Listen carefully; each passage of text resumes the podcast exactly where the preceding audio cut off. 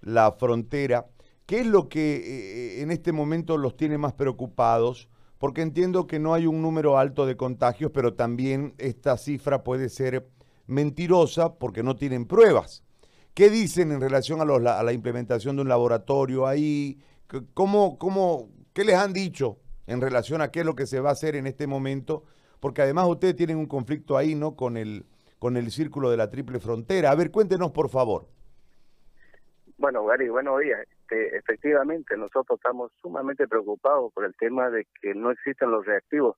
Si bien lo tenemos laboratorio ya instalado en el departamento, pero no estamos con los reactivos eh, exactos. Lo que pasa es que si bien teníamos este, hasta hace poco solamente eh, 12, de los cuales uno había fallecido y 11 teníamos recuperado, en el transcurso de esta semana se nos incrementaron dos, uno que nos llegó del, de los vuelos solidarios de La Paz y el otro que eh, cruzó la frontera por lugares que no debería cruzado. Entonces eh, teníamos el paciente número, ese era el paciente número 13 y el 14 fue el que nos llegó de la ciudad de La Paz.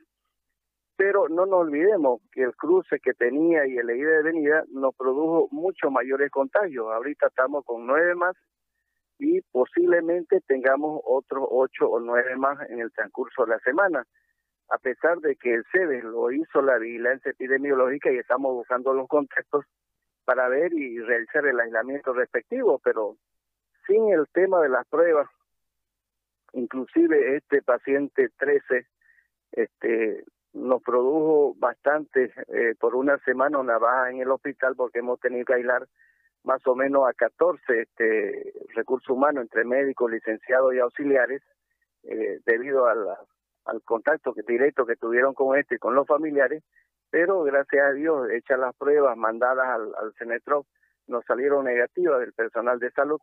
Eso quiere decir que estamos tomando normal este, el buen recaudo de la, eh, la medida de bioseguridad, pero este el problema está que antes de este paciente número 13 haber llegado al hospital, entonces este ha debido esparcir el virus por algún lado, por algunos barrios, y al hacer el, el, tipo de, cruce de un lado al otro no debe ser solo, debe ser entre dos o tres este, a, la, frontera por lugares que no deben cruzar y hay mucha gente que cruza la frontera, esa es nuestra preocupación. Hay gente que cruza la frontera y hace contrabando por lugares que no están permitidos. Entonces, esto, y no nos olvidemos que el lado brasilero tenemos aproximadamente 100 infectados en las dos ciudades, entre las dos ciudades, la más cercana que tenemos, que es Brasilia y Villa. Entonces de ahí nos llegó el, contagio número 13 y el cual nos ha esparcido un poco el virus en el tema de la ciudad. Ahora, este, ahora sí, sí, le, quiero preguntar sobre lo operativo en relación a la toma de muestras y al tiempo para recibir el resultado. Eh, ustedes envían pruebas diariamente al Cenetrop, eh, amontonan las pruebas, juntan las pruebas y las mandan en un solo envío. ¿Cómo es este, este trámite y cuánto tarda todo este proceso? Mire, lamentablemente nosotros no tenemos vuelo todos los días y la única manera de mandarle para nosotros es por vuelo. Y no nos olvidemos que no hemos habilitado un vuelo este a la semana. Entonces eso significa que durante la semana nosotros acumulamos las pruebas de los sospechosos y se lo manda y ahí tarda más siete días. Estamos hablando entre 10 y 15 días que nos tardaría, tardaría en llegar los resultados a la ciudad de Cobija. Ahora, ¿cuándo le han dicho que van a tener los reactivos para que funcione el laboratorio?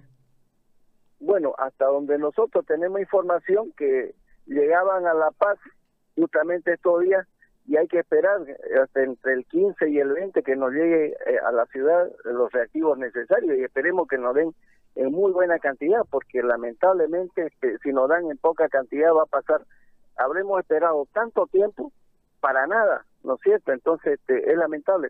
Otra preocupación que nosotros tenemos es que nuestras autoridades locales no lo están tomando eh, eh, tan en serio así el tema de la pandemia. Este, lo que nosotros habíamos sugerido es que se debe alquilar un hotel como lo hizo la ciudad de La Paz para eh, aislar a los casos sospechosos ¿no es cierto? Y tener otro centro donde nosotros podamos este, eh, hacer el tratamiento.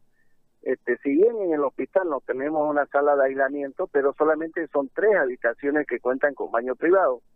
si nos llega un cuarto, nosotros tenemos que meterlo a un cuarto donde no tiene baño privado y posiblemente si son sospechosos, puede que sí o puede que no. ¿Qué tal si el que el que lo, el tercero que metimos que entró al último con baño privado era era es positivo y el cuarto solamente un sospechoso, pero que no es positivo, pero a la larga va a resultar siendo positivo porque van a tener que compartir el baño con uno de los de los positivos. Entonces, la sugerencia es que ellos deberían contratar un hotel donde por lo menos tenga 30 habitaciones con baño este privado para que nosotros metamos a todos los este todos los este, sospechosos hasta que lo hagamos la prueba. Pero eso es lo que no tenemos en el departamento. Entonces no hay todavía hasta hasta ahora no hay una autoridad departamental que tome la, la iniciativa y tome eh, la rienda de este tipo de pandemia. Si bien este sede ha liderizado, pero no es el que maneja los recursos. Es lamentable. Entonces el tema del municipio no está funcionando y el tema tampoco de la gobernación. Ahora le hago una consulta, doctor. Este, el tema de la infraestructura y el personal de salud, ¿cómo, cómo es eh, en ese sentido, Pando, el departamento y Cobija en particular? Mire, nosotros tenemos este, solamente un hospital de segundo nivel que está funcionando, este, precariamente, lamentablemente, que hace más de 15 años no tenemos la reestructuración de nuestro, de nuestro nosocomio. Si bien ahora para esta pandemia se ha habilitado un centro de salud que estaba hace más de nueve años en construcción, pero este, faltaba el equipamiento, faltaba el mobiliario, lo que hicimos simplemente fue sacar algunos este, equipamiento de algunos centros, inclusive del Hospital Roberto Galindo, para atender el primer paciente cero que hemos tenido. Hoy en día este, ya contamos con seis camas, dos que, que dio el municipio, una que sacamos de, de, otro lado. Bueno, tenemos seis camas útiles, ¿no es cierto?, donde funcionaría la terapia intensiva. Pero ¿qué es lo que sucede con este centro COVID? Este centro COVID, eh, ni la alcaldía ni la gobernación quiere hacerse cargo. Entonces, este, por el tema eh, de las competencias, ¿no es cierto? Se lo ha designado como un brazo operativo del hospital, pero al designarlo como brazo operativo del hospital, el hospital Roberto Galindo carece de recursos, carece de eh, materiales de bioseguridad para proporcionar inclusive otro centro. Entonces, a pesar que se puso un director, pero es lamentable, aquí ninguna de las dos autoridades, ni el municipio ni la gobernación quiere hacerse cargo de los gastos de este centro COVID. Es decir, tienen seis. ¿Cuánta, ¿Cuánta gente vive ahí en Cobija? Bueno, estamos, tenemos una población en todo el departamento de aproximadamente 160 mil habitantes a 170 mil. En Cobija viven aproximadamente, que es el área más concentrada, estamos en una ubicación de 80 mil. O sea que si a ustedes los golpea una, un oleaje de, de positivos importante, eh, van a ser rebasados rápidamente, ¿no, doctor? mire, lamentablemente, este, es verdad, si nos dan este un oleaje de unos 50, 60, nosotros ya habremos quebrado dentro de nuestro sistema de salud por la precaria infraestructura. Si bien tenemos ya la infraestructura concluida de un tercer nivel, pero no tenemos ni el equipamiento ni el mobiliario necesario. Entonces, este, esa es la urgencia de nosotros. Contar con, lo, con el tema de un centro especializado donde nosotros podamos meter a todos nuestros pacientes positivos y otro donde tengamos nuestro centro eh, sospechoso y tener nuestro laboratorio.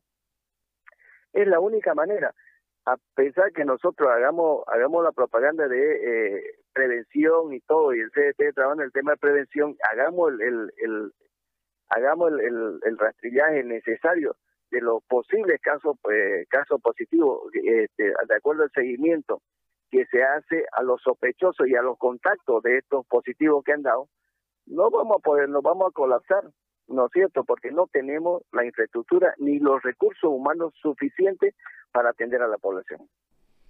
Bueno, doctor, yo le agradezco mucho por este, por este momento que nos ha regalado. Gracias, buen día. Cari, muchas gracias a usted. A usted, a usted, le agradezco. El doctor Hugo Cardoso, secretario ejecutivo del CIRMES Pando.